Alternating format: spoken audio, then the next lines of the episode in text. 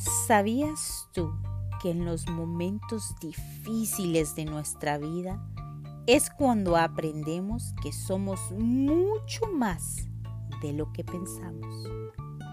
Es en esos desafíos en los que nos damos cuenta de que el ser humano es capaz de hacer mucho más por los demás que por uno mismo.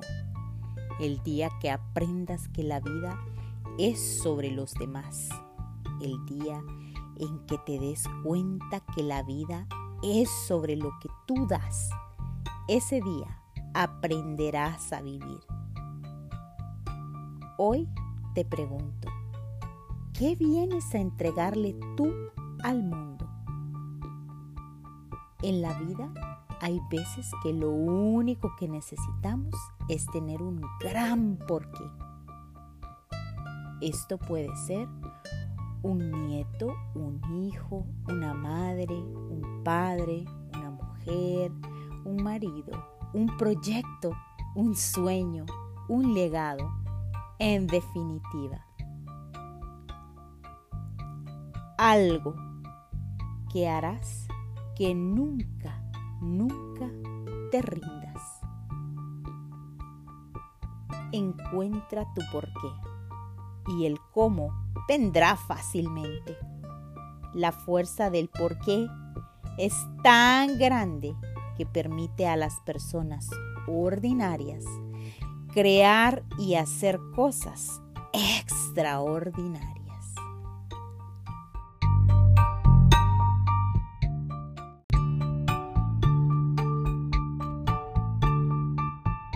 Una vez escuché la historia de una mujer que vivía en tiempos de guerra.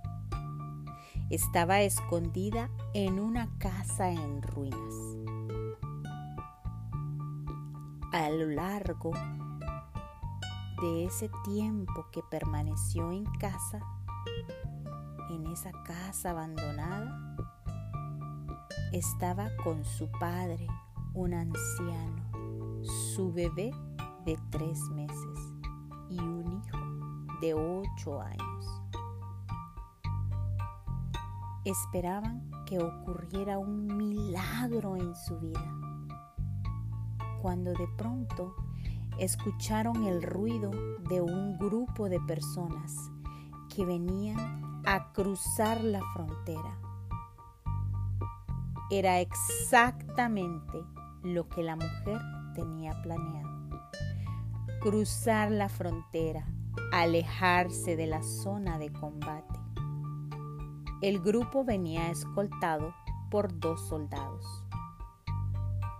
La mujer al ver los soldados salió del refugio y les preguntó si se podía unir al grupo. Los dos soldados la miraron y dijeron que sí. La mujer sonrió e hizo un pequeño gesto con el brazo, indicándole a alguien que podía salir de la casa abandonada, de esa casa en ruinas en la que se encontraban escondidos. Asomaron dos figuras detrás de la pared, desplomada. Un niño de ocho años, un anciano con un bastón y enormes dificultades para caminar sujetando en brazos a un bebé de tres meses. Cuando los dos soldados vieron cómo caminaba el anciano, dijeron que no podía ser. Iba muy lento y ellos no podían esperar por nadie. Llevaban un grupo el cual tenían destinados para cruzar la frontera empezaron a discutir entre ellos durante unos minutos para ver qué hacían. Si lo dejaban, si seguían o si tomaban una seria decisión. Hasta que concluyeron que podía venir el anciano, siempre y cuando no retrasara al grupo y que no esperarían por nadie. Así la mujer sujetó al bebé y junto al anciano y al niño de ocho años emprendieron la marcha junto al grupo de escoltados por los dos soldados. Pero de pronto el anciano comenzó a quedarse rezagado. Alguna alma caricativa del grupo retrocedía y lo ayudaba a avanzar. Sin embargo, algunos minutos después volvía poco a poco a quedarse atrás. De nuevo, otra persona retrocedía a ayudarle a aquel anciano para que pudiera permanecer junto con el grupo y unirse a todos ellos. Pararán para quedarse la primera noche a descansar en el desierto. Ahí el anciano no pudo pegar un ojo.